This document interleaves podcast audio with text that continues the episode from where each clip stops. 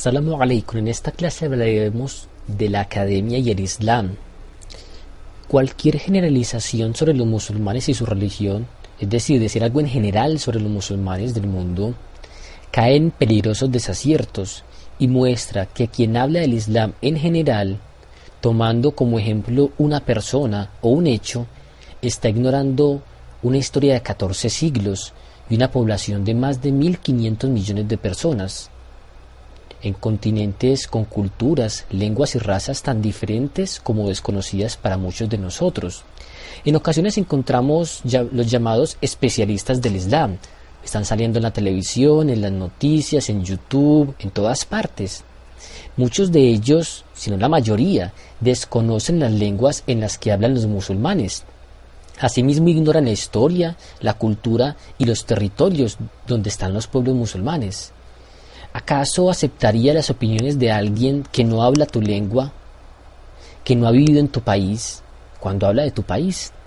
Aún hoy muchos piensan que los musulmanes son árabes, pero los musulmanes árabes han sido durante siglos una minoría numérica en la población musulmana mundial.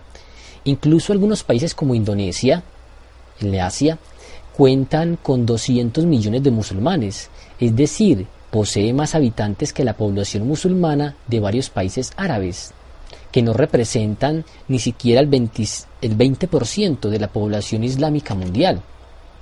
Asimismo existen países de mayoría musulmana en las que no se habla árabe ni existen mayorías árabe.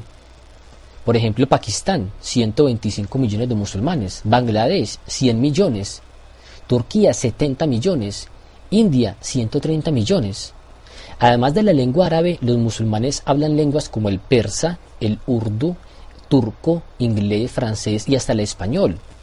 Puede decirse hoy en día que en cada ciudad habita o habitará al menos un musulmán, así pues que el Islam no es de Oriente ni de Occidente. Los llamados especialistas o investigadores en estudios del Medio Oriente en ocasiones hablan de manera general sobre los musulmanes presentando un caso, el mejor ejemplo es Osama Bin Laden, que se ha convertido para muchos en la figura del Islam, en la figura de los musulmanes, algo que los musulmanes no reconocemos y que en muchos países, cuando uno les pregunta a los musulmanes de otros países que si conoce a Osama, ellos no lo conocen, porque no es importante para los musulmanes, pero sí es importante para los académicos que tienen ciertas tendencias políticas e históricas cuando hablan del Islam lo cual demuestra la ignorancia que tienen sobre los fenómenos relacionados con la cultura y la religión islámica, así como la ignorancia que tienen en general sobre los musulmanes y las musulmanas.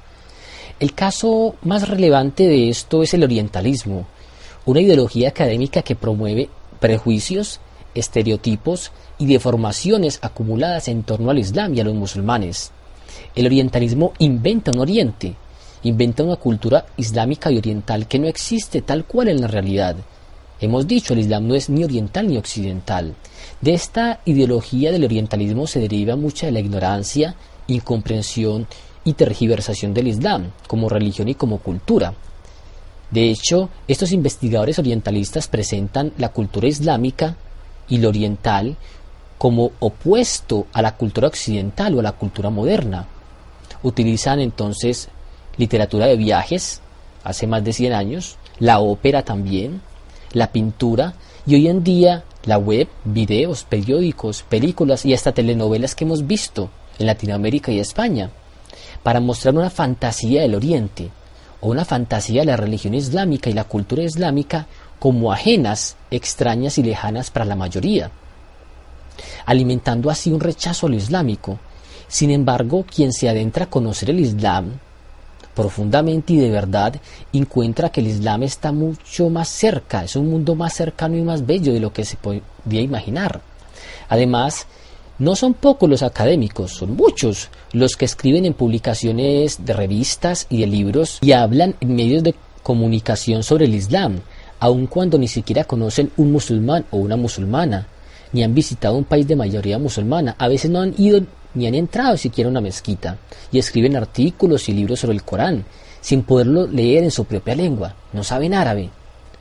Gran desacierto académico, pues para el estudio de cualquier forma de vida, sea el Islam u otra, que no nos pertenece, es necesario acercarse con profundidad desde el interior, Un intelectual no se limita a decir desde su pantalla lo que mira en la web. Un intelectual busca la verdad. Hoy en día tampoco es necesario viajar a países musulmanes. Hay muchas maneras de conocer el Islam, pero hay dos preguntas, dos preguntas claves para aquellos que hablan sobre el Islam. Primero, ¿cómo podemos hablar de alguien con quien no hemos hablado? Segundo, ¿por qué juzgar las acciones de los demás con nuestros criterios sin conocer sus criterios? Así pues, encontramos incomprensiones enormes. Se habla de la mezquita, realmente el masjid. Se le habla a veces la masjid como iglesia, o el sagrado Corán como la Biblia de los musulmanes, o se habla de sacerdote musulmán. Pero vemos que en Islam todos estos conceptos son erróneos. Estas comparaciones son engañosas y son un intercambio de conceptos que no aplica de una religión a otra. De hecho, un error de cualquier investigación es basarse en prejuicios sociales más que en juicios racionales. Te invitamos entonces a conocer el Islam, a buscar la verdad más allá de los medios. Assalamu alaikum wa rahmatullah. La pregunta que surge es ¿qué será del Islam en este siglo XXI? Porque algunos se aventuran a decir que nuestro siglo es el siglo del Islam. Ante la encrucijada por la cual pasa el Islam y los musulmanes, te recomiendo presentarte con el acto de humanidad por excelencia, dialogar. La creencia debes unirla al conocimiento. Los actos deben partir de nuestro corazón porque toda acción humana debe acompañarse de conocimiento y de amor. Hasta una próxima clase. Salamu alaikum rahmatullah.